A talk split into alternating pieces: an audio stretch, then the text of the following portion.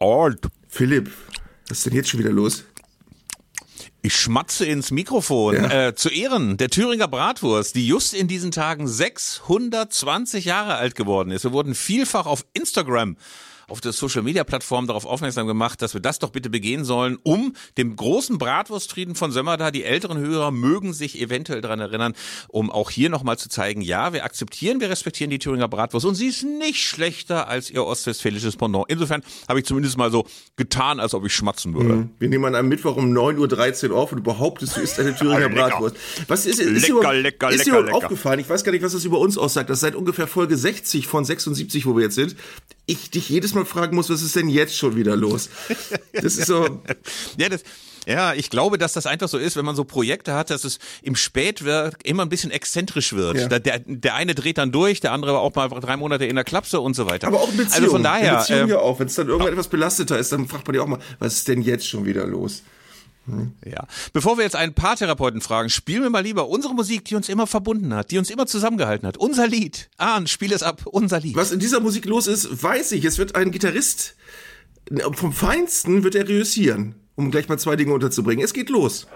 Also es ist alles vorbereitet. Jetzt geht's los. Zeigle und Köster, der Fußball-Podcast von elf Freunden. Was sind das für Leute? Was sind das für Leute? Das sind ja junge, hoffnungslose Leute. So,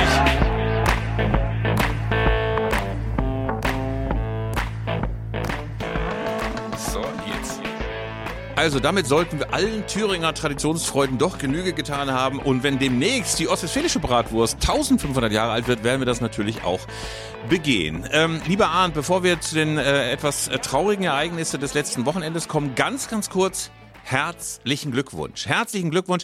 Wir haben ja schon öfter mal darüber geredet, dass es immer Menschen gibt, die wir mit Vereinen verbinden.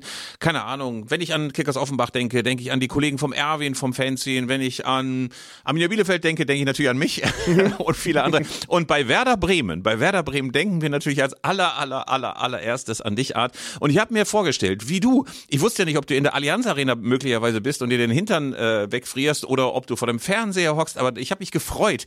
Der FC Bayern verliert gegen Werder Bremen 0 zu 1, große Krise beim FC Bayern und ihr müsst ja irgendwie mit einem Hochgefühl durch die Woche gehen. Wahnsinn. Nach, äh, ich glaube, äh, das letzte Mal, dass ihr in München gewonnen habt, 1872 oder so. Äh, nein, 2008? Nee, 2006, vor 18 Jahren ungefähr. Also jedenfalls, äh, es ist eine Ungläubigkeit. Es ist in erster Linie eine Ungläubigkeit. Es ist nicht Ja. so, dass du mit geballter Faust ja durch die durch die Lande rennst, sondern ähm, man hat ja irgendwie schon äh, aufgegeben daran zu glauben, dass sowas passieren kann. Natürlich ge- gelingt, gelingt es gelegentlich mal, dass du bei Bayern oder gegen Bayern gewinnst, aber Werder war bislang ohne Auswärtssieg äh, und ähm, bekommt dauernd Gegentore. Die Bayern schießen eigentlich immer Tore und dann gewinnst du auch noch 1 zu 0. Völlig absurd und völlig surreal, äh, aber ein sehr schönes Gefühl äh, generell, dass sowas passieren kann. Und ich habe auch gemerkt, so wie du es geschildert hast, äh, danke dafür, äh, geht es vielen Leuten. Das glaube ich, haben mir viele Leute geschrieben, die mit denen ich seit drei, vier Jahren keinen Kontakt mehr hatte oder so. Ähm, das ist vielleicht auch das Schöne am Fußball, dass du wirklich merkst, äh, in einem solchen Moment rücken Leute zusammen und denken aneinander und fühlen mit, miteinander. Also ähm, es gibt so eine gewisse Fußballempathie und das habe ich auch wieder gemerkt. Das war schön.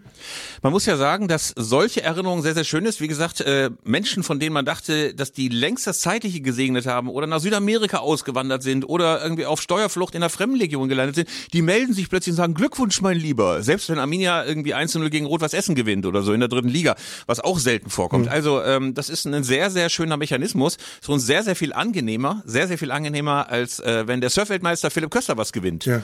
Vor Sylt oder auf Gran Canaria. Dann kommen nämlich auch bei mir 300.000 Mitteilungen. Toll, dass du jetzt auch surfen kannst. Aber weniger witzig. Aber ich muss sagen, ein, ein Klassikerthema unserer äh, unserer Reihe hier ist ja, äh, dass ich mich öfter mal echauffiere über die in meinen Augen schon sehr überhitzte Kurzatmigkeit in der, im, im Fußball. Und wenn ich jetzt zum Beispiel äh, allerorten lese, dass Thomas Tuchel jetzt aber wackelt und die Bayern ein Riesenproblem haben und mir dann angucke, okay, die letzten Spiele der Bayern waren ein 1 zu 0 Sieg bei Manchester United, ein 3-0 gegen Stuttgart, ein 2-1 in Wolfsburg und ein 3-0 gegen Hoffenheim. Und jetzt verlieren die einmal und schon ist Land unter. Es ist alles eine Katastrophe. Es muss alle, jeder Stein muss umgedreht werden. Dann möchte ich nicht tauschen mit, mit äh, den Fans und den Verantwortlichen dieses Vereins, wo du denkst, okay, wenn du jetzt also einmal verlierst, ist alles Mist. Ähm, bei Werder Bremen ist es so, Ähm, äh, Michael Zetterer, der Torwart, war sehr, sehr stark in München. Mitchell Weiser hat das Tor geschossen, war sehr, sehr stark. Jetzt kommen wieder die Berichte, oh, jetzt haben die ein gutes Spiel gemacht. Jetzt muss Werder aber aufpassen, dass sie nicht bald weg sind. Vor drei Wochen war noch, oder vor drei Spielen war Michael Zetterer noch, oh, seit der aber Stammtorwart ist, ist der nicht mehr so stabil wie vorher. Also das ist alles gaga. Ähm, andersrum siehst du Bayer Leverkusen, die haben jetzt einen riesen Vorsprung sind aber eine Halbzeit lang in Leipzig auseinandergespielt worden. Wenn sie das verloren hätten, ähm, dann wären die Bayern mit zwei Siegen an ihnen vorbei gewesen. Hätte jeder gesagt, ja, typisch wieder Leverkusen, äh, wackelt wieder und alles wieder geht wieder den Bach runter. Wie du es ja auch prophezeit hast. Ja, ja. Arndt, wir haben ja letzte Woche ja. noch drüber gesprochen, dass Clemens Fritz irgendwie abmoderieren musste, dass es jetzt Panikkäufe geben muss. Also es gab ja im Werderlager, zumindest so in so manchen äh, Internet-Hooligan-Foren, gab es die starke Forderung, jetzt muss Werder aber nachlegen, jetzt muss auf dem Transfermarkt noch ein Knaller geholt werden, jetzt muss Werder aber endlich mal den Kader aufhübschen. Ole Werner wurde ja auch nochmal zitiert, er wird es ja durchaus wünschen und so weiter. Also es war eigentlich klar, jetzt muss einfach nochmal auf eine frische Theke zugegriffen werden äh, in der Grabbelkiste der Transfers und jetzt einfach abgewürgt, die Diskussion. Mhm. Alle, hey, wie geil sind wir denn? Und jetzt auch noch mal ein bisschen in Richtung UEFA Cup gucken. Also, ähm, wie gesagt, die Diskussionen sind extrem kurzatmig und bei Thomas Tuchel habe ich das auch so empfunden. Ähm, der ist ja äh, jetzt schon wieder eigentlich weg. Ich mhm. las schon auf dem Boulevard, Xabi Alonso ist eigentlich schon auf dem Weg nach München. Der ist gar nicht mehr mit seinen Gedanken in Leverkusen, weil er ja eigentlich nur Bayern-Trainer will. Riesenschock im Sommer, Tuchel möglicherweise weg und so weiter und so fort. Das ist natürlich alles hoch albern, aber irgendwie haben habe ich auch das Gefühl, die Leute warten da irgendwie drauf, dass diese Diskussionen gehen. Du brauchst jede Woche, jeden Montag, Dienstag brauchst du irgendwie so ein, so ein geiles Aufregerthema und diesmal ist es halt Tuchel. Äh, und Tuchel tut den Leuten natürlich auch ein bisschen den Gefallen, wie angefressen der ja. halt in diesen Pressekonferenzen auch immer ist. Ne?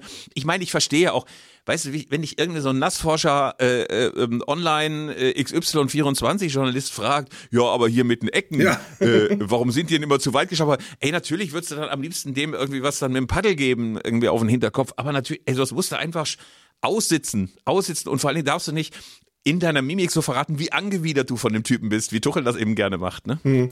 Ich äh, weiß auch, dass du mich jetzt wieder als pathologischen Tuchelhasser hinstellen wirst, ähm, so wie ja, du ja ein pathologischer BVB-Hasser bist. Ja, äh, nein, aber bin ich, ich ja. Äh, nein, bin ich nicht. Äh, wie du eben gesagt hast, in mir wohnen auch, in meiner äh, Brust wohnen zwei Seelen, in, was Thomas Tuchel angeht, weil ich verstehe ihn auch. Ich verstehe auch, dass du auf dieses ganze ähm, Business nach Niederlagen keinen Bock hast. Du bist selbst angepisst, du weißt selbst nicht, warum das so gelaufen ist. Aber es ist eben auch immer derselbe Thomas Tuchel nach Niederlagen. Es ist immer so ein Abrücken, so ein verbales Abrücken von der Mannschaft. Er sagt dann zwar mal, ich weiß nicht, warum wir so gespielt haben, aber es ist eigentlich immer dem Tun von nach, ich weiß nicht, warum die das wieder gemacht haben und warum die wieder zu doof waren, das zu spielen, was wir eigentlich besprochen hatten. Also es ist immer eine, nach Niederlagen eine große Distanz spürbar zwischen Mannschaft und Trainer. Und Thomas Tuchel rückt verbal wirklich immer ab. Und es kommt immer so, ich verstehe auch nicht, was da passiert ist, so nach dem Motto, ja, die haben wieder irgendwelchen Mist gemacht und ich habe da keinen Einfluss drauf. Äh, das ist immer so der Tenor. Ähm, ganz komisch.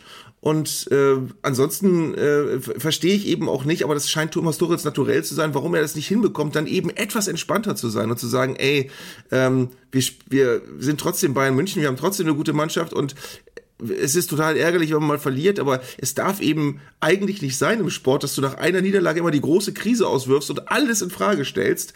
Ähm, und wenn die Medien das machen, ist das die eine Sache, aber Thomas Tuchel macht das ja auf seine Art auch. Also es ist schon von außen manchmal seltsam anzuschauen. Also es bespielt sich, glaube ich, gegenseitig sehr, sehr stark. Also ähm, Thomas Tuchel könnte ja, wenn er da unfallfrei durchkommen will, einfach das freundlich weglächeln. Das konnten ja seine Vorgänger auch. Da muss er möglicherweise noch ein bisschen Diplomatie lernen. Und er kann ja durchaus ein charmanter Bursche sein. Ähm, das weiß man ja auch. Aber beim FC Bayern hat er das bisher sehr, sehr selten gezeigt. Ähm, lieber Arndt, wir kommen mal zu äh, dem bewegendsten Moment dieses Spieltags, denn am Sonntagmittag, am Sonntagmittag ähm, spielte Hertha BSC gegen Fortuna Düsseldorf und das war weder für die Hertaner noch für die Auswärtsfans aus Düsseldorf noch für die Spieler, Trainer, Funktionäre ein normales Spiel, weil um den völlig überraschend verstorbenen Präsidenten Kai Bernstein getrauert wurde.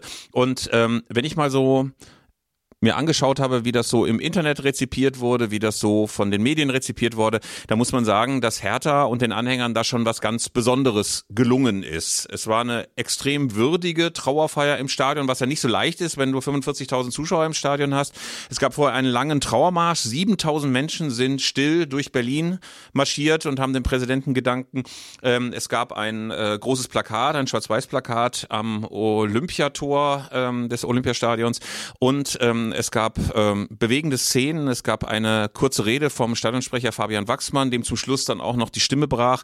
Es gab eine schweigende Kurve, in der der Vorsänger Kreisel eine ähm, bengalische Fackel entzündet hat, die dann während der Schweigeminute langsam verlosch. Äh, und es gab danach die Hymne, nur nach Hause gehen wir nicht. Äh, und ähm, ja, es waren alle sehr ergriffen, weil man das Gefühl hatte, dass man Kai Bernstein in dieser Form schon sehr gut und sehr würdig und sehr still gewürdigt hat, wo ja die Frage ist, wie machst du das eigentlich im Stadion, das ja eigentlich auf Lautstärke, auf, mhm. auf, auf Krach, auf, auf Gesänge ausgelegt ist und äh, das war wirklich ein besonderer Moment, der mich wirklich gepackt hat. Mhm. Ich will das jetzt beides nicht miteinander vermischen, aber wir haben in kurzer Zeit wirklich hintereinander die Gedenkminuten für Franz Beckenbauer gehabt, die auch besonders waren. Das waren auch die stillsten Gedenkminuten, die ich vorher gehört hatte, wo nicht irgendwelche Schwachmal im Hintergrund zu hören sind.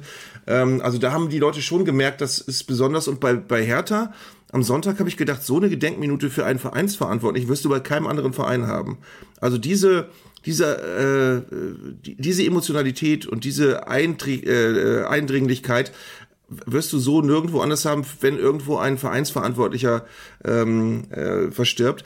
Und bei Kai Bernstein habe ich dann eben auch gedacht, es gab wenn du soziale Medien gelesen hast, ja auch immer Gegenstimmen. Ne? Immer Leute, die, die gezweifelt haben, ob er da wirklich der Richtige ist. Aber im Nachhinein musst du sagen, diese breite Zustimmung, die du gesehen hast, diese fast Liebe, äh, um das jetzt mal wirklich ganz äh, pathetisch zu sagen, die da aber auch spürbar war in diesem, in dieser Trauerfeier, in diesem Trauermoment, ähm, die sagt ja was über, über die Beziehung aus. Also es war ja eben nicht nur eine kurze Episode Kai Bernstein, der jetzt weg ist und jetzt kommt der nächste, sondern es war schon eine besondere Episode, die Hertha wirklich äh, auf ein anderes Level gehoben hat, gefühlt. Und du hast es letzte Woche gesagt, äh, bei der Hertha so eine positive Wahrnehmung zu erzeugen, innerhalb von so kurzer Zeit von einem totalen Trümmerverein, wo nichts klappt, wo alle, alle alles falsch machen gefühlt, hin zu einem Verein, der immer noch Probleme hat, aber der auf einem total guten Weg ist und der auch gut wahrgenommen wird. Das ist eben in weiten Teilen Kai Bernsteins Vermächtnis sozusagen. Und das hast du gemerkt. Und Vielleicht lehrt es uns auch ein bisschen, wenn du mal ähm, Diskussionen gelesen hast bei transfermarkt.de oder so über die Person Kai Bernstein und da mischten sich dann immer so positive mit negativen Reaktionen.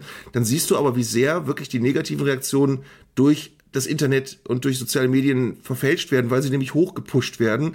Äh, und in Wirklichkeit waren die sicherlich spürbar. Es gab sicherlich auch äh, Argumente, ähm, auch kritisch äh, zu sein mit der Person Kai Bernstein und mit seiner Vergangenheit und mit der Art und Weise, wie er, wie er Präsident war.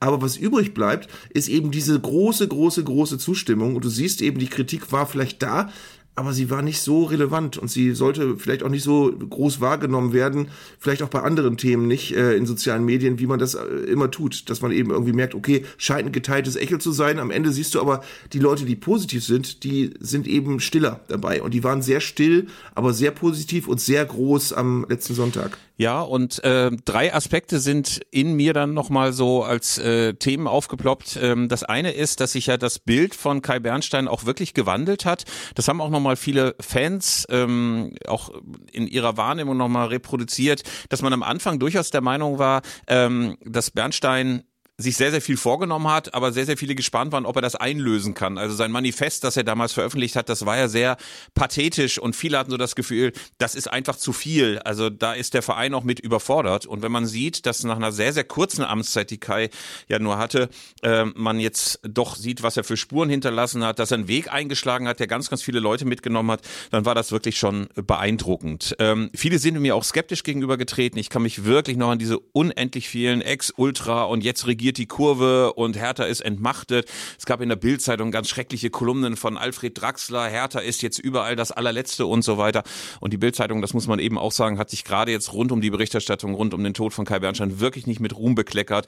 Ganz schreckliche Boulevardschlagzeilen, das Todesrätsel um den Präsidenten sinngemäß und so ein ganzer Quatsch. Also ähm, da merkt man eben auch, dass es ganz viele Perspektiven auf ihn gab, aber ich glaube, die äh, Zuschauer im Olympiastadion haben, glaube ich, die Perspektive, die die Vereinsmitglieder und die Anhänger haben und die ist in dem Sinn die, das Relevante. Was mir eines noch, und das ist vielleicht noch ein Gedanke, den ich hatte, ähm, aufgefallen ist, wie schrecklich das deutsche Sportfernsehen ist. Ähm, ähm, es ist ja so, dass das inzwischen gar nicht mehr die Sender sind, die diese Bilder zusammenstellen oder die das produzieren.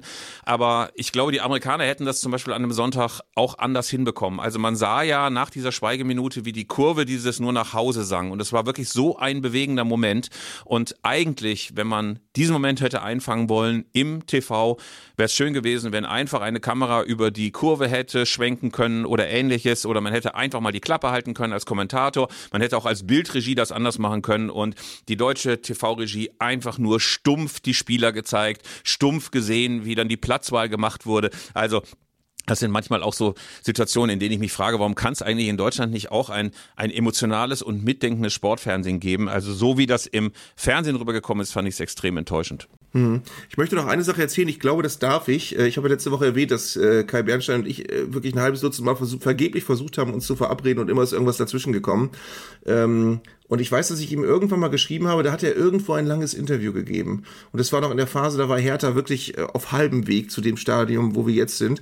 Ähm, und ich weiß, dass ich ihm einfach ganz pauschal geschrieben habe, ey, du machst das echt gut im Moment. Das ist echt, äh, ich bin da, bin, bin, wirklich, bin wirklich beeindruckt, wie du in dieser schwierigen Situation, wie du die richtigen Worte findest und wie du besonnen äh, in Interviews äh, Hertha wirklich ein gutes Gesicht gibst. Und da hat er mir relativ lang geantwortet und hat eben, aber der Tenor war, dass er geschrieben hat, danke, das tut jetzt total gut, weil es ist wirklich echt alles gerade schwierig. Und du hast wirklich gemerkt, in welcher Verantwortung er sich auch gefühlt hat dem Verein gegenüber. Und ich glaube, das ist das, was bleibt. Ich glaube, das ist das, was er ausgestrahlt hat und was die Leute einfach auch gemerkt haben, ähm, dass er eben, habe ich letzte Woche schon erzählt, dass er eben nicht nur da äh, auf, auf, auf einer Arschbacke sitzt und so ein, so ein Amt mal eben übernommen hat, was er so nebenbei so ein bisschen auch führt, weil er es schick findet, sondern der hat wirklich sich in dieser Verantwortung gefühlt, im Guten wie im Schlechten. Also er hat das sehr, sehr gewissenhaft und sehr, sehr mit sehr viel Herz gemacht und hat sich aber auch sehr unter Druck gefühlt, dass das gut werden muss. Und das hast du gemerkt. Ich bin jetzt mal gespannt, wie es weitergeht. Also natürlich äh, wurde im Stadion sehr, sehr ähm, wortmächtig der Berliner Weg beschrieben, den Kai Bernstein da eingeschlagen hat, aber wer soll den jetzt verkörpern? Also ist das jemand aus dem Präsidium, der nachrückt? Ist das eine neue Person? Kommen jetzt die alten Strippenzieher wieder, äh, die sagen, äh, ja, Berliner Weg, aber dann doch nochmal auf eine andere Art und Weise und ein bisschen weniger Fender. Also es wird spannend zu beobachten sein. Ich glaube, das ist so meine Prophezeiung, dass die Anhänger sich nicht damit zufrieden geben, dass jetzt wieder irgendwie ein Altfunktionär kommt und sagt, wir können das aber genauso gut und äh, wir haben schon verstanden, was der Bernstein wollte, sondern da wird es jemand Überzeugendes geben müssen, der das weiterträgt. Wie würdest du denn, um das mal äh, vielleicht auf den Punkt zu bringen, wie würdest du denn eigentlich in einem Satz Kai Bernsteins ähm, Philosophie, was Hertha angeht, jetzt abschließend zusammenfassen. Leider ist es ja abschließend. Ich würde sagen, dass er den Leuten gezeigt hat, wir dürfen den ganzen Wahnsinn nicht mitmachen, äh, dem die Hertha jetzt äh, jahrelang unterlegen ist. Dieses Big City Club, dieses Großmannssucht, dieses von irgendwo Geld reinholen, damit wir ganz, ganz groß werden können. Dieses auch immer wieder Spieler holen, wo man eigentlich ähm, schon bei der Vorstellung merkt, irgendwie ist der charakterlich echt wunderlich und man weiß nicht, ob der nach Berlin passt und man weiß nicht, ob der zu Hertha passt und am Ende hast du ein Sammelsurium gehabt im Kader von solchen Spielern, wo du das Gefühl gehabt hast, denen geht der Verein am Arsch vorbei. Also Hertha war eigentlich nur noch ein Name äh, und ein Gefäß für äh, jede Menge Zeug, was nicht zu, zu Hertha und zu Berlin passt. In der gleichen Zeit hat Union dann auch noch äh, raketenmäßig den, den, den Weg nach oben gestartet. Und bei Hertha hast du das Gefühl gehabt, das ist der Deppenverein, äh, der ganz, ganz vielen falschen Dingen hinterherhechelt. Und ich glaube, das hat er beendet. Diesen Wahnsinn machen wir nicht mehr mit und wir müssen wieder uns als Hertha wohlfühlen und wir müssen uns auch wieder als Hertha fühlen. Ich glaube, das ist das, äh, was am Ende von ihm maßgeblich bleibt. Ja, ich äh, würde auch äh, seine Präsidentschaft als die Suche nach Identität beschreiben. Also ähm, das ist ja häufig versucht worden, Hertha immer mal wieder neu zu definieren. Lange Zeit war es so das Buletten-Berlin, das West-Berliner äh, Holst am Zoo-Berlin. Ähm, dann gab es die neuen Kampagnen, die Hertha irgendwie so als das junge, hippe Start-up-Dingen irgendwie verkaufen wollten. Dann kam der Investor und brachte dieses Big City-Club-Gerede auf. Also es gab so ganz unterschiedliche Versuche, Hertha neu zu definieren. Und ich glaube, Kai Bernstein hat sich äh, an das ganz alte Hertha-Motto erinnert, nämlich das, was schon am Gesundbrunnen an der alten Plumpe galt und das, glaube ich, auch in den 60er und 70er galt, dass das einfach ein Club für alle sein muss. Fürs mhm. ganze Berlin, für auch Stadtteile, die andere Planer schon aufgegeben hatten, Prenzlauer Berg, Friedrichshain, äh, Mitte, Stadtteile, wo ganz viele Leute andere Vereine hatten. Er hat gesagt, für die können wir alle eine Heimat sein, wenn Hertha nahbar ist, wenn Hertha den Dialog zulässt. Und ich glaube, diese Identität als, als, als Volksverein, die hat er wieder ähm, revitalisiert mhm. und äh, sich wieder daran erinnert. Und ich glaube, das ist am Ende auch das Geheimnis dessen gewesen, warum so viele Leute jetzt so extrem geschockt waren und so sehr trauern. Vielleicht können wir das Thema auch äh, abschließen, indem wir vielleicht sogar, auch wenn das jetzt ganz seltsam klingt, Hertha da auch als gutes Beispiel nehmen für viele Vereine, bei denen nicht so ganz klar ist, wo geht der Weg denn hin und für was steht denn dieser Verein überhaupt. Das ist auch äh, ein, eine wichtige Lehre gewesen dessen, was Kai Bernstein mit der Hertha gemacht hat. Der Verein muss für etwas stehen, für etwas Gutes stehen. Der Verein muss eine Identität haben. Du musst als Fan das Gefühl haben, das ist mein Verein und der ist so und so und der war äh, immer schon äh, latent so, aber das, der wird auch sich treu bleiben. Ähm, ich will jetzt keine Vereinsnamen nennen, aber es gibt Vereine, da hast du manchmal das Gefühl, ja, da ist ein bisschen Geld reingekommen, die versuchen so erfolgreich wie möglich zu sein, aber welche handelnden Personen da jetzt sitzen und für was der Verein steht, weiß keiner so genau. Ähm, und deswegen machen sich diese Vereine total austauschbar. Das hat die Hertha auch lange, viel zu lange gemacht. Ähm, und manche Vereine, die wirklich nur versuchen, mit irgendwelchem frischen Geld von außen mal eben ganz schnell ähm, in der Tabelle ein Tabellendrittel höher zu rutschen, die machen das eben auch. Das ist doch das Gefühl, da kommen Leute von außen, dann kommen sogar Fans, die sagen, nein, wir müssen jetzt mal ähm, Leute von außen holen, nicht immer diese alte Gefühlsduselei, das muss alles weg. Wir müssen jetzt, wir brauchen, wir brauchen jetzt einen Investor und wir brauchen jetzt ähm, mal wirklich Leute aus der Industrie oder aus der Wirtschaft oder sonst wie, äh, die mal einen anderen Blick haben auf den Verein. Das ist ganz oft der Anfang vom Ende. Das ist ganz oft, dann hast du eben irgendwelche Windhorsts da sitzen und dann hast du eben auch Leute, die mit deinem Verein irgendwas machen, was du vielleicht vorher gar nicht wolltest.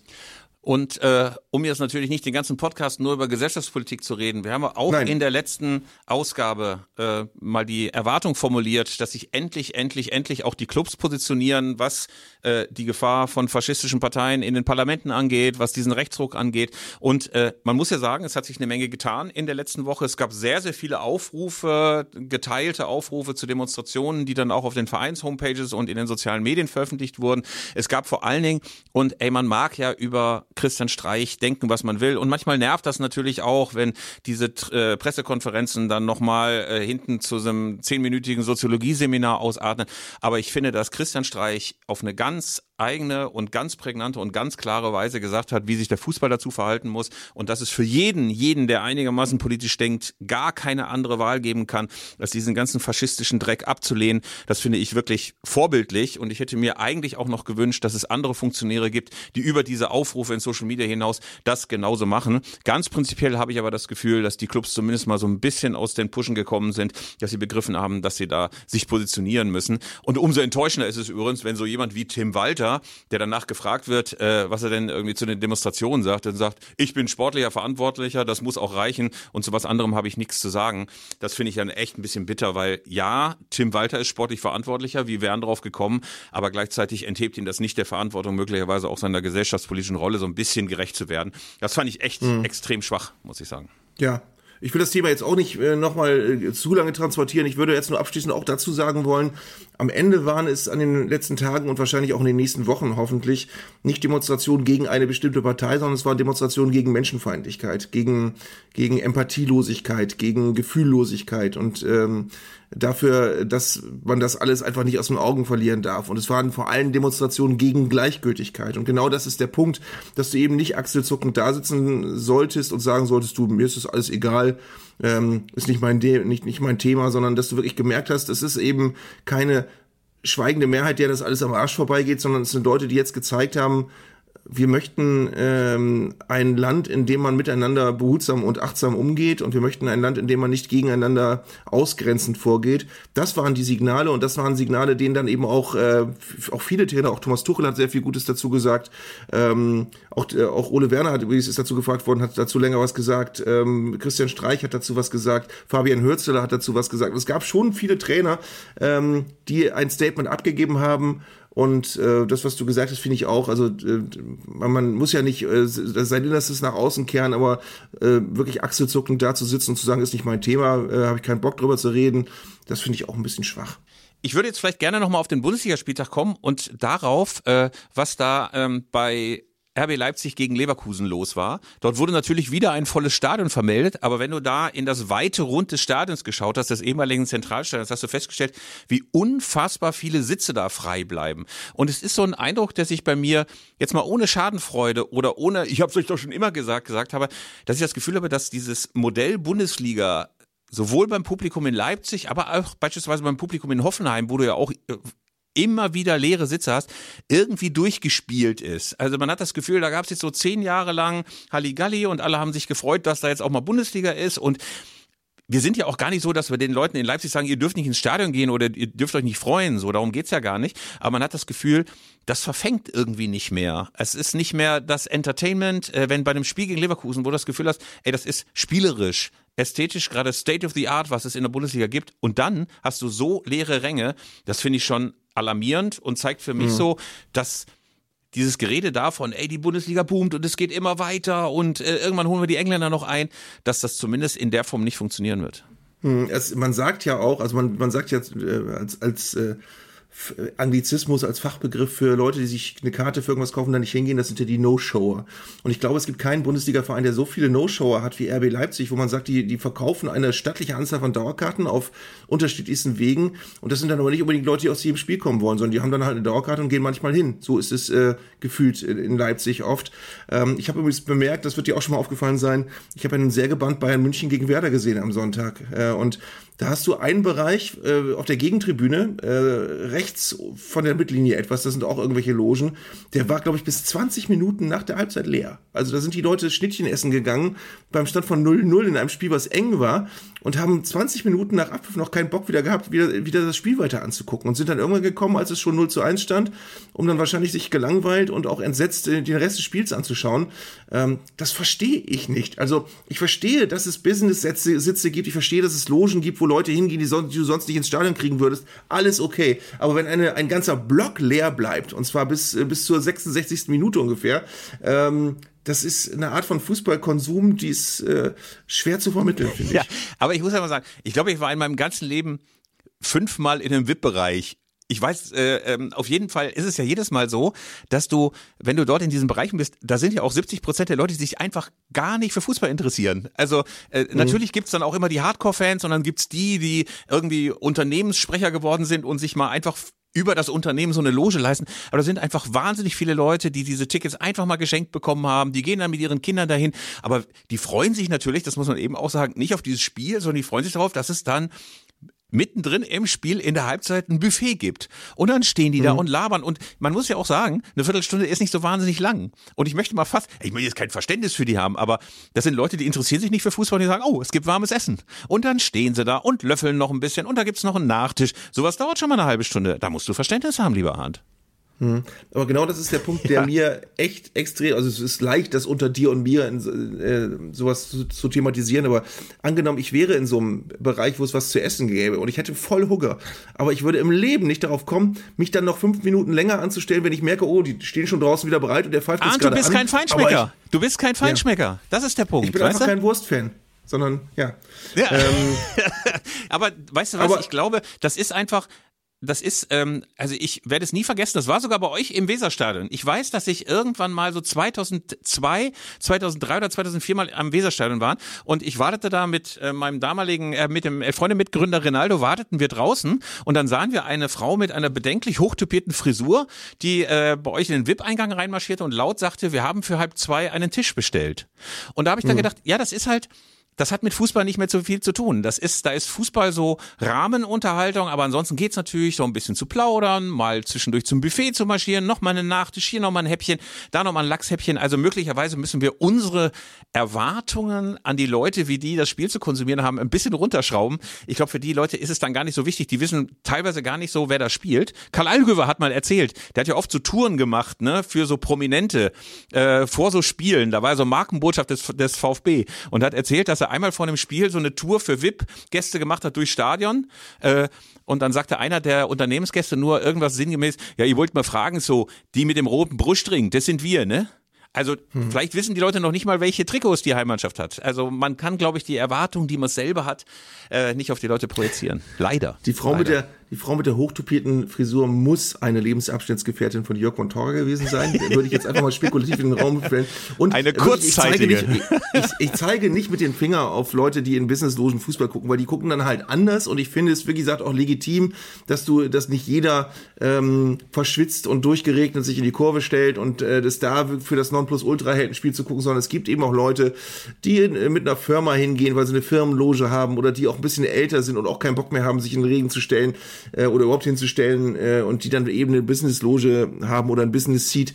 Ähm, alles okay. Ich finde auch, die dürfen ins Stadion gehen, aber es ist eben wirklich eine andere Art von Fußballkonsum. Es ist wirklich, oder sagen wir so, das ist Fußballkonsum. Das ist eben nicht äh, Fan sein, mitleiden und, äh, sondern das ist, äh, wir finden es ganz cool, ein bisschen was zu essen und mit ein paar Leuten gesellig da zu sein. Das sind die gleichen Leute, die beim Sechstagerennen irgendwo sich in eine Loge setzen und da auch Spaß haben. Also das ist, äh, ja. Lieber Arndt, jetzt ist allerdings unbedingt Zeit dafür, endlich unseren Hörer- und Leserbriefredakteur Tim Pom, äh, Pom, Tim, Tim, ähm, ähm, Pom Fried und Pom Fritz, den Pom, den Tom, äh, den Pom, äh, Tim, äh, Pim, nee, Pom, Tom, Tom, Tom, äh, Pim, Tom Renke, so rum, jetzt haben wir's. Und diesmal geht es um einen Terminus, den wir sehr, sehr gerne vor der Winterpause und nach der Winterpause benutzen. Lieber Pom, grüße dich. Äh, was hast du denn für uns an, an semantischer Haarspalterei? Ja, moin. Moin, Tom. Johannes Schaffner ist das wohl auch wie vielen äh, von euch da draußen aufgefallen, dass wir ja wirklich die Themen so ein bisschen verschoben haben und Fußball hier eigentlich nur noch so im Hintergrund mitläuft. Er fragt, äh, ihr habt euch ja inzwischen vom reinen Fußball zu Deutschlands wichtigsten Linguistik- und Semantik-Podcast entwickelt. Daher mal wieder eine Kritik an einer scheinbar unumstößlichen Phrase, die des Herbstmeisters. Allen ist klar, was gemeint ist, der Tabellenführer nach dem Ende der Hinrunde. Aber warum Herbst? Selbst in den frühesten Zeiten der Bundesliga fand der letzte Hinrundenspieltag regelmäßig Mitte Dezember statt, wie eine kurze Kicker-Recherche ergeben hat. Unbestreitbar schon Winter und nicht Herbst. Trotzdem ist der Herbst überall und auch Arndt hat in der letzten Folge ohne mit der Wimper zu zucken davon gesprochen. Ich weiß gar nicht, wo er das, ob er das gesehen hat, dass er nicht mit der Wimper gezuckt hat beim Podcast, aber die Spitzfindigkeiten liegen ja nicht auf unserer Seite. Äh, davon gesprochen, dass sich Leverkusen die Herbstmeisterschaft gesichert hat, nachdem sie Mitte Januar ihr letztes Hinrundenspiel gewonnen haben. Wäre es nicht Zeit für ein neues Label für den Hinrundenmeister? Vorschläge willkommen. Also, Grüße, Johannes. Ja, Johannes. Also erstens, ich habe mit der Wimper gezuckt, das konntest du jetzt nicht sehen, aber ich zucke dann bei solchen Sachen doch mit der Wimper alleine nur, damit man mir nicht unterstellen kann, ich hätte nicht mal mit der Wimper gezuckt. Ähm, ich habe dann aber Johannes auch, das ist zwischen uns eigentlich schon alles geklärt, geantwortet, dass ja der Winterbeginn meteorologisch meistens am 21. Dezember ist. Ähm, also nicht, nicht meteorologisch, sondern kalendarisch ist der Winterbeginn am 21. Dezember. Ähm, und damit wäre natürlich der Herbstmeister immer der Herbstmeister, weil wenn die Saison vor dem 21. Dezember abgeschlossen wird vor Weihnachten, ist das immer noch Herbst. Ähm, grundsätzlich begibt man sich da aber auf totales Glatteis. Ich weiß auch, dass ich mal eine Diskussion hatte mit jemandem, wo ich dann gesagt habe, na, es ist halt der Meister der Vorrunde, der gesagt hat, nein, das heißt nicht Vorrunde, das muss Hinrunde heißen. Ähm, ich kannte, kannte das auch als Vorrunde und Rückrunde, aber äh, ich sage seitdem tatsächlich wirklich Hinrunde. Ähm, also es ist, es ist schwierig. Man begibt sich auf solches Glatteis, wenn man über Fußball redet und sprachlich versucht, exakt zu sein. Da, da kann man nur verlieren. Exakt, deswegen bin ich auch der Meinung, wir sprechen nur noch von Hinrunde und trotz allem von Herbstmeisterschaft, einfach weil Arndt das so ganz wunderbar kalendarisch erklärt hat. Was mir uns aufgefallen ist, äh, off-topic, gerade jetzt in der letzten Zeit und in den letzten beiden Wochenenden habe ich immer noch wieder gelesen, dass jemand humorlos abzieht. Und ich habe mich gefragt, was soll humorlos eigentlich sein? Ist humorlos schnörkellos oder was meint das? Oder erzählen andere Leute irgendwie, bevor sie nochmal abziehen, einen Witz, einen Ostfriesenwitz? Oder wie hat man sich das vorzustellen? Was versteht ihr unter humorlos? Humorlos ist trocken. Ja, ohne, ohne den Ball jetzt äh, wirklich ähm, fantasievoll anzuschneiden oder noch eine Finte zu versuchen oder versuch, zu versuchen, den Torwart auszugucken, sondern einfach mit, mit stumpfer Gewalt äh, sich eine Torecke aussuchen und dann äh, gib ihm. Also das ist, das ist humorlos. Ja, und es gab ja auch noch eine Zuschrift, ähm, Pom, die wirst du, glaube ich, auch wahrgenommen haben, dass äh, eine Hörerin fragte, was ist eigentlich wegverteidigen? Reicht verteidigen nicht eigentlich? Ist das nicht ein, ein weißer Schimmel quasi, äh, etwas wegzuverteidigen? Habt ihr dazu, ihr beiden Linguisten, auch noch eine Meinung? Ich glaube, das soll, das soll einfach implizieren, dass man äh, die äh, Arbeit gewissenhaft macht als Verteidiger und dass man das sozusagen abhakt auf einer To-Do-Liste. Okay, Angriff, Angriff, Angriff. Jetzt haben wir alle wegverteidigt. Das ist so, ähm, du erledigst deine Pflicht und du arbeitest das weg. Ähm, ich finde übrigens auf Nummer sicher gehen auch immer schwierig, weil woher kommt was ist welche welche Nummer genau ist Nummer sicher eigentlich? Ähm, hat das was mit Sieben der Rückennummer oder zu tun oder, oder so. Ist das, äh, werden, werden die Nummern durchnummeriert und die ersten sechs sind unsicher und Nummer sieben ist aber Nummer sicher? Keine Ahnung. Also das macht mich auch mal fertig. Schön ist ja auch äh, das Spielglück. Das Spielglück ist ja eigentlich auch nur das Glück, würde ich mal sagen. Ja.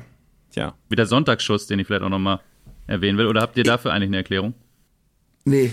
Doch, ich glaube, Sonntagsschuss kommt. schön, Okay. ist dann nur, schön ist dann nur diese, diese 80er Jahre Reporter oder 90er Jahre Reporter Ausruf. Ein Sonntagsschuss am Freitagabend. Sowas in der Richtung. Was mich übrigens, Ja, ja, äh, genau. übrigens auch mal sehr beschäftigt, ist ein Tor zu einem psychologisch günstigen Zeitpunkt, äh, oder äh, wo ich mich dann frage, äh, oder ein Gegentor zu einem psychologisch ungünstigen Zeitpunkt, wo ich mich dann frage, okay, wenn du also zehn Minuten vorher das Gegentor kassierst, ist es zu einem psychologisch günstigen Zeitpunkt. Das müsste dann ja gut sein. Aber ist ja auch wieder nicht richtig. Aber Also ich es, glaube, das äh, referiert so ein ganz kleines bisschen darauf, dass du natürlich, äh, wenn du so in der 42. Minute, das ist ja quasi so der, oder die 44. Minute kurz vor der Pause, der psychologisch ungünstig Zeit, dass du nicht sofort reagieren kannst, sondern dass du dann erstmal mit hängenden Köpfen in die, in die Kabine wankst und vom Trainer zusammengeschissen wirst und so weiter und so fort, könnte ich mir möglicherweise so erklären. Und dann sitzt du als Mannschaft in der Kabine und sagst, ach Gott, ach Gott, so ein psychologisch ungünstiger Zeitpunkt. Jetzt sind wir alle deprimiert. Was machen wir nur? Was machen wir nur? Und ich als Ähm, langjähriger aktiver Fußballer denke natürlich so, aber das magst du nicht wissen. Das magst du nicht wissen, der nicht so eine große Karriere als Hm. Wenn ich Kicker an deine aktive ich. Fußballkarriere denke, dann muss ich immer an den einen Spieler äh, denken, dem der Hoden raushing. Das ist wirklich, ich kann an nichts anderes Da habe ich denken, nur du über deine zugeschaut. Da habe ich nur zugeschaut. Ja. Aber äh, habe ich eigentlich schon mal die Geschichte mit äh, Michael Preetz und mir erzählt? Ja, ne? Ich glaube tausendfach, ne? Nein. Ich glaube Ähm, ach so, das, äh, das, das, das war sehr, sehr schön. Ich habe ja Michael mal einen Muskelbündelriss oder sowas zugefügt.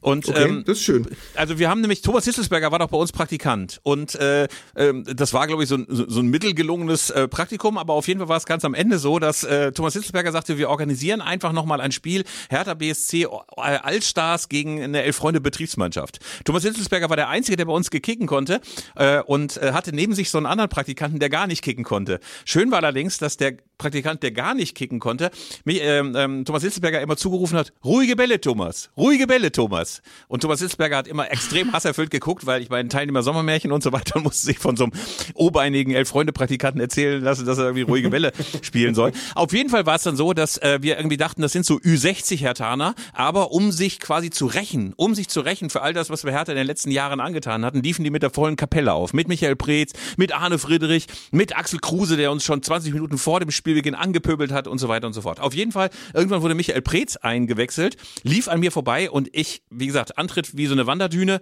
äh, hau ihn einfach um. Und äh, 30 Sekunden nachdem Preetz eingewechselt war, schon wieder runtergehumpelt, ließ sich von zwei Mannschaftskameraden vom Platz schleifen, sodass seine Fußspitzen noch im Rasen so eine Spur hinterließen. Auf jeden Fall war es ganz am Ende so, dass mein Kollege Tim Jürgens bei Michael Preetz anrief, um sich für mich zu entschuldigen. Und ähm, sagte dann so, ja, lieber Herr Preetz, es tut mir leid, ich muss mich für den Kollegen Köster entschuldigen. Und dann machte Preetz nur eine Pause, machte Preetz nur eine Pause und sagte, ja, ganz ehrlich, Herr Jürgens, da müssen Sie sich gar nicht entschuldigen, da muss sich der Köster auch nicht entschuldigen. Ich darf da gar nicht so nah dran vorbeilaufen. Jeder weiß, Köster ist ein Blinder. Fand ich auch nicht schön. Ey, Köster ist ein Blinder. kommt das vor, Ey, dass das sich Menschen für dich entschuldigen mussten? Schon öfter, äh, sehr, oder? äh, sehr, sehr häufig, aber Tim Jürgens machte das auch noch mit dieser, dieser, die, dieser servilen Art, Herr Preetz, ich muss mich wirklich entschuldigen und so weiter. Ekelhaft. Ekelhaft, aber wirklich ekelhaft, ekelhaft. Michael Preetz übrigens, Off-Topic-Personalie, ist jetzt Sportdirektor beim noch Drittligisten MSV Duisburg. Die haben am Wochenende schon wieder auf die unglücklichste aller unglücklichen Weisen äh, verloren und deswegen rücken sie eigentlich auf unserer Tabelle der Clubs, die einem sehr leid tun, fast sogar noch an Alemannia Aachen und Hessen Kassel und Waldhof Mannheim vorbei, finde ich. Sie haben zum Zeitpunkt dieser Aufnahme sogar gestern Abend ja nochmal verloren äh, und haben jetzt einen riesen Rückstand. Äh, ich glaube sechs oder sieben Das meinte Punkte ich, aus- lieber Arndt. Ja. Das meinte ich. Das meinte ich gesagt. Gestern war ja Dienstag, ist ja nur im weitesten Sinne Wochenende. Wenn ich das mal so spitz für dich sagen darf. Ja, du Aber hast ich ja entschuldige recht. mich für dich. Das war jetzt zu einem psychologisch ungünstigen Zeitpunkt dein Einwurf. Naja, also auf jeden Fall Ja, kommen wir ich noch wollte auf Nummer kommen wir noch. ja, ja. Äh, pass mal auf. Äh, Also Duisburg hat kein Spielglück gerade. Deswegen äh, ist die Frage: Sind die quasi auf unserer Rangliste der Clubs, die uns am meisten leid tun, gerade auf eins oder fällt dir noch jemand ein, den man noch mehr bedauern kann?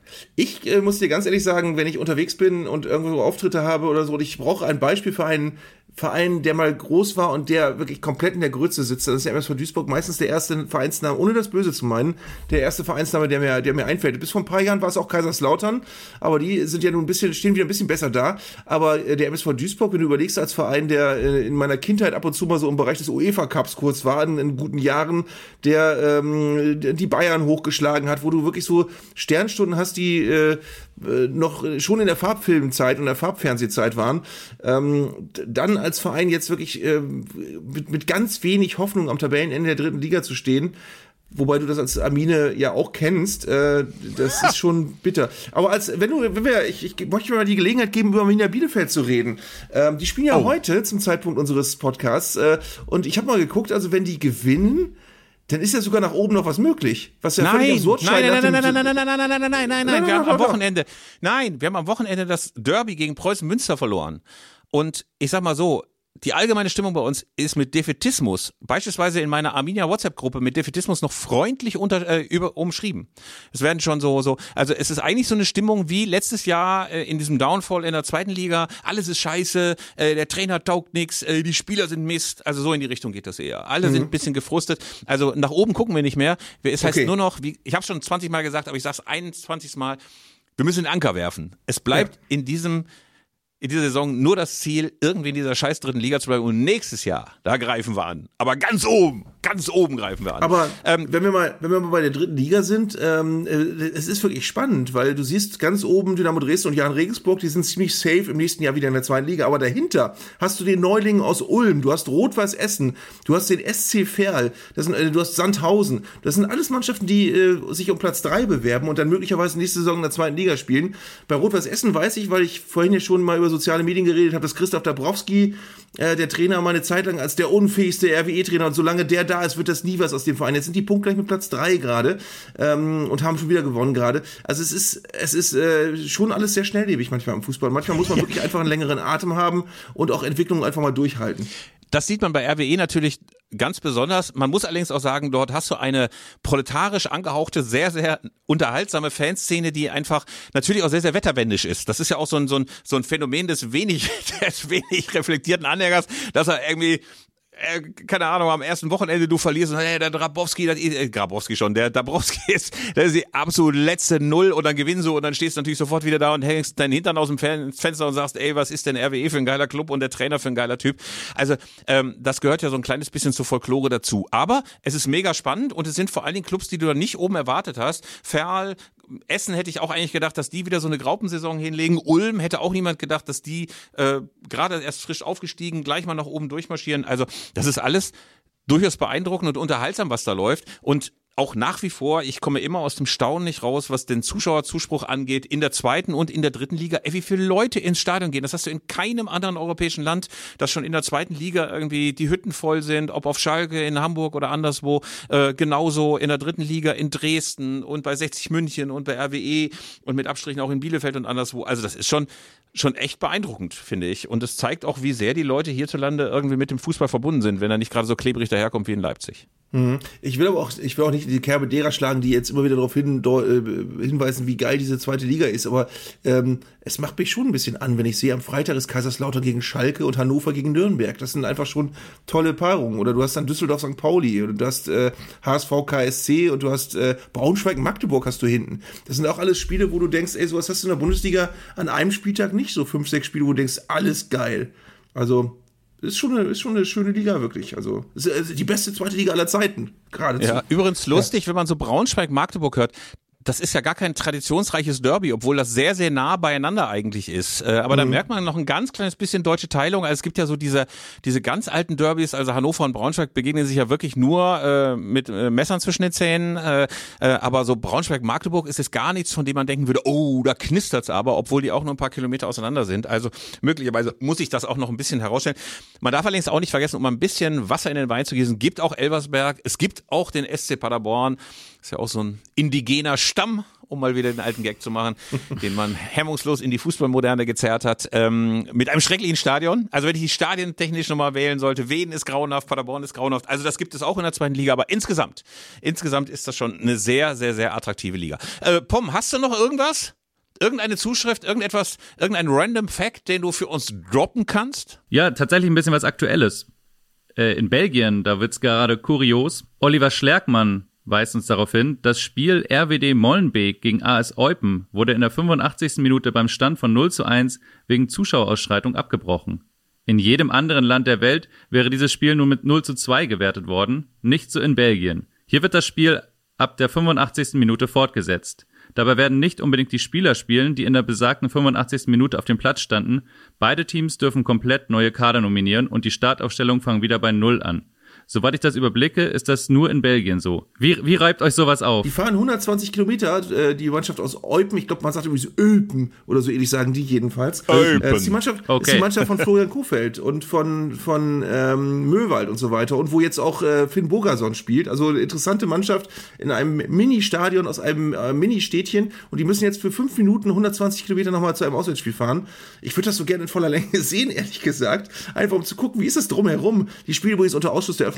Also es ist nicht nochmal so, dass sie für fünf Minuten das Stadion auch nochmal voll machen, sondern die fahren dahin, um in einem leeren Stadion fünf Minuten zu spielen, dann fahren sie wieder nach Hause. Und sie hoffen, dass sie das 1 zu 0 halten können. Und du hast zitiert die äh, Absurdität. Sie dürften die Mannschaft völlig neu aufstellen. Es ist also so, als wenn die Mannschaft bei 0 beginnt, aber eben beim Stand von 0 zu 1 und auch nur fünf Minuten lang. Das ist, äh, ich glaube, ich gucke mal nach, ob man sich das irgendwo angucken kann. Ich finde das lustig. Aber es ist natürlich sportlich fragwürdig. Ich finde auch schön, dass die Anfangsphase, glaube ich, zum ersten Mal in der Fußballgeschichte auch gleich die Schlussphase ist. Man darf dann die Anfangsphase nicht äh, vertrödeln, weil es dann möglicherweise schon wieder vorbei ist. Ähm, die KS Eupen ist ja auch ein interessanter Verein, weil das ja der Verein war, der von den Kataris vor der WM äh, der letzten so gepempert worden ist. Eigentlich war da ja mal die große Planung, dass in Eupen katarische Jungtalente heranwachsen, um dann später mal Weltmeister für Katar zu werden. Das hat nicht so ganz geklappt. Inzwischen gibt es nur noch so ein ganz kleines bisschen Geld. Äh, ich habe mich gefragt, was macht Florian Kofeld da? Das musst du doch als Veteraner äh, beantworten können. Was macht der da? Der war mal irgendwie der, der, der heißeste Scheiß in der Liga. Alle haben gesagt, der Nachfolger der Otto Rehagel und Thomas Schaf-Ära. Das ist er. Und jetzt ist er in Open. Ja, also er hat sich äh, danach ja noch, also nach Bremen ja noch Wolfsburg angetan, was glaube ich ähm, aus heutiger Karrierefördernd war, sehr. Keine, keine so gute Entscheidung war. Äh, Ich glaube, als Trainer wie Florian Kofeld Wolfsburg zu übernehmen, das ist so ein bisschen wie in so einem Fußball-Manager-Spiel, Anstoß 3 oder so, wo du merkst, okay, ich habe den, auf den Verein eigentlich keinen Bock, aber der hat viel Geld, da gehe ich mal kurz hin und dann gehe ich woanders hin. Ähm, ohne ihm das jetzt zu unterstellen. Aber ich weiß, ähm, dass er in Ölpen äh, unter anderem äh, attraktiv findet, dass er da quasi wie so ein englischer äh, Teammanager ist, wo er auch ganz viel in die in die Transferpolitik äh, äh, einbezogen wird. Deswegen spielen ja wahrscheinlich auch Finn Bogerson und Mühlwald. Ähm, und dass er da einfach viel mehr machen kann als in irgendeinem deutschen Verein, wo er wirklich nur in Anführungsstrichen der Trainer ist. Das war das, was für ihn attraktiv war. Und es ist, äh, glaube ich, auch wirklich, äh, wir wir waren ja auch öfter schon mal mit Teams bei einer Sendung, äh, es ist ein sehr sympathisches Fleckchen einfach. Du hast da noch, äh, die, die sprechen da alle noch Deutsch und du hast äh, ein, ein winziges Stadion, ich glaube, es ist fast 8000 Zuschauer oder so. Und ähm, aber das ist einfach so, so ein klassisches Underdog-Gefühl in der ersten belgischen Liga und äh, haben auch gerade in Molenbeek, äh, wie gesagt, 1 zu 0 eigentlich gewonnen. Das wäre ein Big Point auf dem Weg zum Klassenerhalt. Ähm, also es ist, äh, es ist, glaube ich, richtig so Fußball-Überlebenskampf eines winzigen Vereins in einer etwas größeren Liga und ich glaube, das macht Spaß. Die belgische Liga ist ja ohnehin jedem Groundhopper nur zu empfehlen. Es gibt gerade auch nochmal in den unteren Klassen großartige alte Stadien, wo die Zeit äh, stehen geblieben zu sein scheint. Es gibt äh, auch die fantastische belgische Besonderheit der Stadionkneipe. Also du hast hinter den Toren oft gerade in kleinen Stadien noch so Kneipen, aus denen du dann durch so eine Art äh, verpegte Milchglasscheibe auch aufs Spielfeld gucken kannst und wunderbares belgisches Bier trinken kannst. Also jedem sei nur empfohlen, mal nach Brüssel zu fahren oder ähm, in andere belgische Städte, unter anderem auch nach Eupen. Es sind ganz, ganz äh, großartige Städte. Ähm, wo du gerade noch Finn Bogerson sagst. Ähm, ich habe, glaube ich, in einer der letzten Folgen schon mal erwähnt, dass ich immer dachte, Finn sei der Vorname und, und Bogerson der Nachname. Habe ich über viele, viele, viele Jahre gedacht, bis ich dann merkte, oh, der heißt ja doch anders mit Vornamen. Ich muss jetzt nochmal den kurzen kleinen Schlenker machen zu Augsburg. Denn ich glaube, viele Leute glauben ja nicht an Zombies, viele Leute glauben nicht an Untote. Was kommt jetzt? Aber der FC Augsburg. Ich halte den FC Augsburg für den Zombie und den Untoten der Liga. Es kann Krisen geben. Es kann Stefan Reuter Mist gebaut haben. Es kann Markus Weinziel als Trainer der Super-GAU verpflichtet werden. Das ist fast noch schlimmer als Frank Kramer auf Schalke. Und trotzdem ist der FC Augsburg nicht tot zu kriegen. Ey, du kannst dem 30 Mal mit der Schippe auf den Kopf hauen. Du kannst den verbuddeln. Du kannst eine Betondecke über den Sarg einziehen. Aber der FC Augsburg, er lebt weiter. Er lebt weiter und ist in der Liga. Er ist nicht tot zu kriegen. Andere Vereine kapieren, was ihr Schicksal ist, steigen wieder ab. Der FCA, nein. Wie erklärst du das, lieber Arndt? Ist das ein, quasi ein übernaturelles Phänomen? Ich habe keine Ahnung, ähm, aber es ist ja ein bisschen, ich will jetzt das wirklich nicht direkt vergleichen, aber bei Kakerlaken sagt man ja auch, man darf die nicht einfach platt hauen, weil da sonst ganz viele kleine Kakerlaken ähm, weiter transportieren. Die haben ganz viele Eier immer in sich, deswegen darf man Kakerlaken und du musst mit Kakerlaken ganz vorsichtig umgehen. Ähm, und es ist wirklich keine direkte, kein direkter Vergleich, no offense, aber der FC Augsburg ist wirklich eben auch so eine Mannschaft, wo du das Gefühl hast, ähm, die sind haben nicht genug Potenzial, um äh, mal um die Europa League mitzuspielen, aber sie sind irgendwie immer zu gut, um ganz unten reinzurutschen und das schon seit vielen Jahren. Ähm, ich möchte übrigens unbedingt noch eine, eine Alfred Finn Burgerson-Geschichte erzählen, die ich liebe. Ähm, die haben mal mit, mit Augsburg, als er noch bei Augsburg war, in Bremen gespielt, zur Zeit der Geisterspiele. Und ich war ja einer der wenigen bedauernswerten Stadionsprecher, die auch bei Geisterspielen dann im Stadion waren. Am Anfang habe ich mich da total drüber gefreut und dann fand ich es aber ganz furchtbar, weil es war wirklich wie zur Arbeit gehen. Es hatte nichts mit Besuch eines Fußballspiels zu tun, wenn du in so ein leeres Stadion gehst und dann der Stadionsprecher bist. Und dann hat Werder gegen Augsburg gewonnen ähm, und Finn Bogerson ähm, äh, hat auch gespielt und äh, es, es war vorher so, dass ich von einer Augsburger Zeitung um ein Interview gebeten worden bin. Und aber es war, glaube ich, sogar ein Jahr oder anderthalb Jahre vor diesem Spiel. Mal irgendwann sollte ich zu Augsburg was sagen. Und ich habe Alfred Finn Burgerson immer gemocht, weil ich fand, wenn der gesund war, war das ein richtig, richtig, richtig guter Bundesliga-Stürmer, ähm, den ich auch als Typ mochte. Und ähm, ich habe in diesem Interview gesagt, ach, ich würde Alfred Finn Bogerson wirklich wünschen, dass der mal gesund bleibt, weil ich finde, dann ist das ein toller Stürmer und der war auch mal bei uns in Bremen im Gespräch und es wäre sehr schön gewesen, wenn das geklappt hätte. Also ein richtig guter Spieler. Und anderthalb Jahre später spielen die also in Bremen, er verliert und ich wollte nach dem Spiel gerade, hab meine Tasche gepackt, äh, über die leere Tribüne nach Hause gehen. Plötzlich höre ich so hinter mir, Herr Zeigler, Herr Zeigler.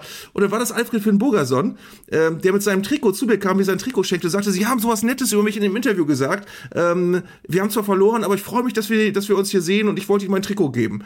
Und da habe ich gedacht, ey, das ist, das ist einfach eine schöne Geschichte, dass der anderthalb Jahre nach diesem Interview noch gedacht hat, ey, wir fahren nach Bremen, mal gucken, wie wir spielen, aber da ist dieser Zeigler, über den habe ich mich mal so gefreut, mal gucken, vielleicht sehe ich den ja. Und das fand ich irgendwie toll, das fand ich menschlich toll, dass jemand so solche Dinge im Kopf hat. Du, also ähm, ich finde ohnehin, dass die durchaus sehr, sehr viel sympathisches Personal haben und man muss ja auch mal sagen, die Fanszene in Augsburg gar nichts gegen die zu sagen. Gibt's ganz, ganz hervorragende Leute. Es gibt auch viele Leute, die diese schrecklichen ähm, Drittliga-Zeiten miterlebt haben. Ähm, alte Weggefährten, Walter Sianos, Markus Kraft, der inzwischen sogar Vereinspräsident ist des FC Augsburg. Insofern mhm. über die Fanszene gar nichts zu sagen. Nur sportlich hat man immer das Gefühl, die sind ganz, ganz kurz davor, mal abzuschmieren, dann sind sie doch wieder dabei. Und das erinnert einen dann doch ein kleines bisschen an die Zombie-Apokalypse. Und ich möchte ganz kurz noch das Geheimnis lüften. Ich hätte das alles verhindern können. Ich hätte den Aufstieg des FC Augsburg verhindern können. Es war nämlich mal so, dass ich vor vielen, vielen Jahren, ich bekomme die Jahreszahl nicht mehr so richtig hin, äh, mit Andreas Rettig zusammen mal auf irgendeiner Verleihung war. Und äh, am Abend unterhielten wir uns äh, noch ein bisschen und ich lästerte über den FC Augsburg. Ich bin in der Nähe geboren und sagte, ja, das taugt alles nix und das Beste an Augsburg ist die Autobahn nach München oder ist keine Fanszene mehr und die rennen alle zum FC Bayern. Das ist überhaupt nichts, das ist totaler Blindflug und es ist leider keine Fußballstadt mehr. Leider keine Fußballstadt mehr. Habe ich natürlich auch im Suff ein bisschen übertrieben. Andreas Rettig lächelte die ganze Zeit jedenfalls, lächelte die ganze Zeit und sagte, aha, aha, aha, der war gerade damals arbeitslos. Und am nächsten Morgen, am nächsten Morgen schlage ich die Zeitung auf. Andreas Rettich, neuer FCA-Manager. Hatte den ganzen hm. Abend nichts gesagt und am, am, nächsten Tag wurde er als FCA-Manager vorgestellt. Und ich habe gedacht, wenn ich den an dem Abend ordentlich abgefüllt hätte, wenn ich den und überzeugt hätte rhetorisch, dann hätte das alles gar nicht angefangen. Dann wäre Walter Seinsch möglicherweise auf einen anderen Manager gekommen, dann hätte dieser ganze Aufstieg, der mit Andi Rettich eng verknüpft war, gar nicht begonnen. Also ich bin schuld. Ich bin schuld, dass mhm. der FC Augsburg in der Bundesliga spielt. Leider, leider, leider. Ja.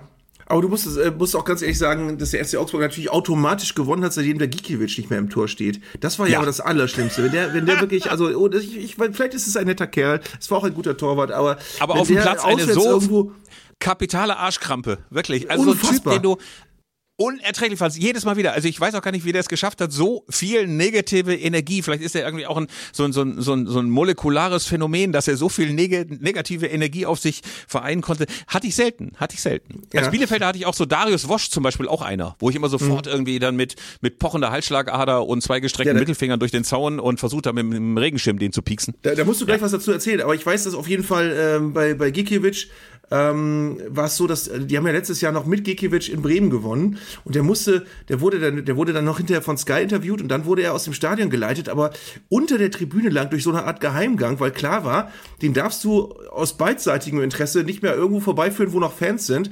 Und zwar zum einen, weil die ihn mit irgendwas bewerfen, aber zum anderen auch, weil er möglicherweise zu den Fans redet und die beißt oder so. Also es war, es war so, du hast immer das Gefühl gehabt, du musst den von Menschen fernhalten. Äh, und zwar witzigerweise auch nach einem Sieg, nach einer Niederlage wahrscheinlich auch.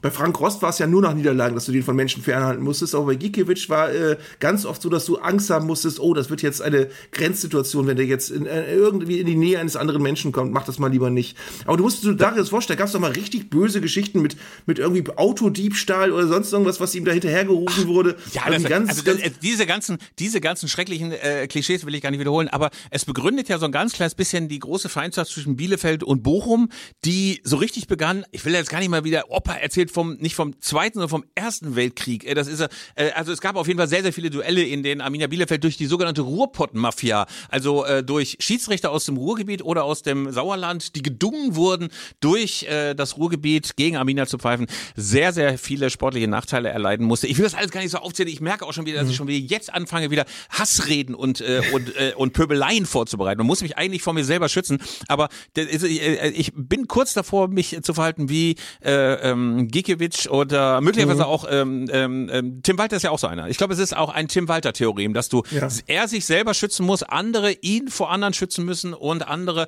andere vor ihm schützen müssen. So rum, jetzt habe ich es richtig. Es sollte jetzt jemand kommen und Philipp vom Mikrofon wegführen. Am besten zu zweit. Hm, ist jetzt wieder dieser Punkt gekommen. Ja.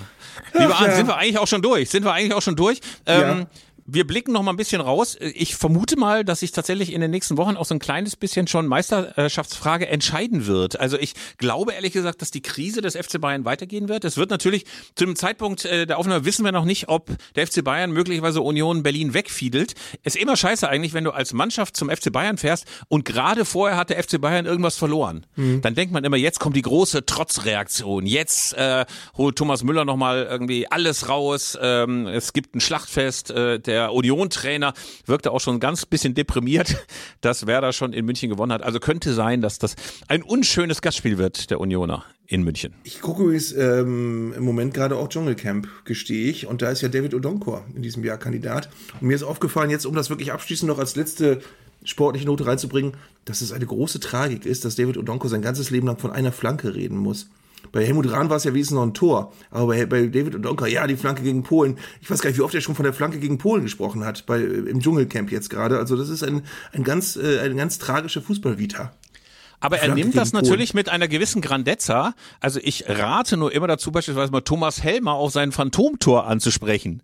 Oder möglicherweise Jürgen Sparwasser damals auf das Tor 74 äh, gegen die Bundesrepublik bei der WM. Also die reagieren allesamt immer ein kleines bisschen harzig, weil sie das schon so oft erzählt haben. Es ist ja auch die große Tragik damals von Helmut Rahn. Ey, Helmut, erzähl noch mal das dritte Tor. Also mhm. äh, diese prägnanten Ereignisse im Leben von Fußballspielern, das ist ein Fluch, ein richtiger Fluch. Ich, ich habe mal das Interessanteste in, in, diesem Zusammenhang erlebt, als bei irgendeinem ähm, Champions League-Spiel der Bayern, wo es in die Verlängerung ging und wo es auch im Nachhinein noch ein Elfmeterschießen gegeben hätte, in irgendeiner der K.O.-Runden, Uli Hoeneß interviewt worden ist. Und der Reporter dachte, es ist eine gute Idee, ihm so ganz suffisant zuzuwerfen, ja, Sie haben ja auch Erfahrung mit verschossenen Elfmetern. Das wäre natürlich hart, wenn Sie ins Elfmeter schießen müssten. Und Uli Hoeneß ist alles aus dem Gesicht gefallen. Also du hast gemerkt, über den verschossenen Elfmeter ähm, bei der Euro 76, da redet er nicht gerne. Das ist, äh, das ist wirklich bis heute, und das ist jetzt wirklich äh, ja nahezu 50 Jahre her, ist das ke äh, kein Thema, über das er äh, entspannt reden kann. Also es scheint aber auch, man, man redet da vielleicht auch von außen leicht drüber. Es scheint auch in einer Fußballkarriere immer so Momente zu geben, wo du weißt, da, da will ich nicht nochmal rangehen. Da will ich mich weder dran erinnern und geschweige denn drüber sprechen, schon gar nicht. Also hat wahrscheinlich, haben wahrscheinlich viele große Fußballer. Es ist aber schön, dass manche Fußballer diese Gefahr auch erkennen und die dann versuchen, sich nochmal ein etwas anderes Gepräge zu geben. Und wer das wie kein Zweiter geschafft hat, ist Mario Götze. Mario Götze, der hat ja die große Gefahr gehabt, dass er immer nur auf dieses Tor gegen Argentinien im WM-Finale 2014 angesprochen wird. Aber Mario Götze definiert sich jetzt komplett neu. Und vielleicht können wir das als Ausklang dieses Podcasts hören. Es ist ein etwa eineinhalbminütiger Monolog von Mario Götze, den er im OMR-Podcast gegenüber Philipp Westermeier gelassen hat. Und da geht es darum, über seine neue Existenz als Investor in Startups. Und wenn ihr auch nur ein einziges Wort versteht, liebe Freunde, ein einziges Wort, und wir verabschieden uns vielleicht vorher, dann bitteschön erklärt uns, was meint Mario Götze damit. Äh, mit diesen rätselhaften Worten verabschieden wir uns, Arndt und ich, und wünschen euch alles Schöne. Bis zur nächsten Woche. Bis dann. Strategie generell ist schon so ein komplementäres Portfolio aufzubauen. Das heißt auch alle Stages abzubilden von Angel, wo ich relativ viel beteiligt bin, relativ frühphasig Pre-Seed zu machen, bisschen Later-Stage-Themen zu machen und, und auch PE abzubilden. Dann wird es auch darum gehen, irgendwie Geografien abzudecken und Industries. Aber am Ende geht es mir viel halt auch um Beziehungen und äh, die investieren ja meistens dann auch Series A und Later und dadurch, dass ich halt eine relativ frühphasige Strategie habe, sind für mich halt gerade die Fonds irgendwie Seed bis Series A deutlich spannender. Deswegen ging es da viel auch um Netzwerkaustausch, Ökosystem kennenlernen und, und, und dieses Portfolio da in dem Segment aufzubauen.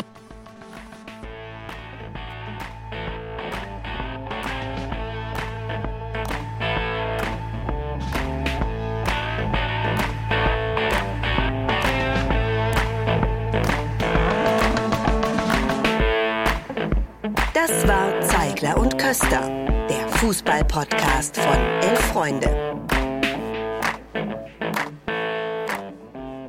Ihr hörtet eine Produktion im Auftrag der Audio Alliance. Koordiniert hat diese Folge der Kollege Tim Pommerenke. Die Aufnahmeleitung besorgte Jörg Groß-Kraumbach und Sprecherin war Julia Riedhammer. Für das Design des Podcasts war Lukas Niehaus verantwortlich. Die Öffentlichkeitsarbeit lag in den vertrauensvollen Händen von Franziska Schmidt und die Podcasts bei Elf Freunde werden von Luis Richter koordiniert. Am Mikrofon saßen bei Köster und Zeigler, wenig überraschend, Philipp Köster und Arndt Zeigler.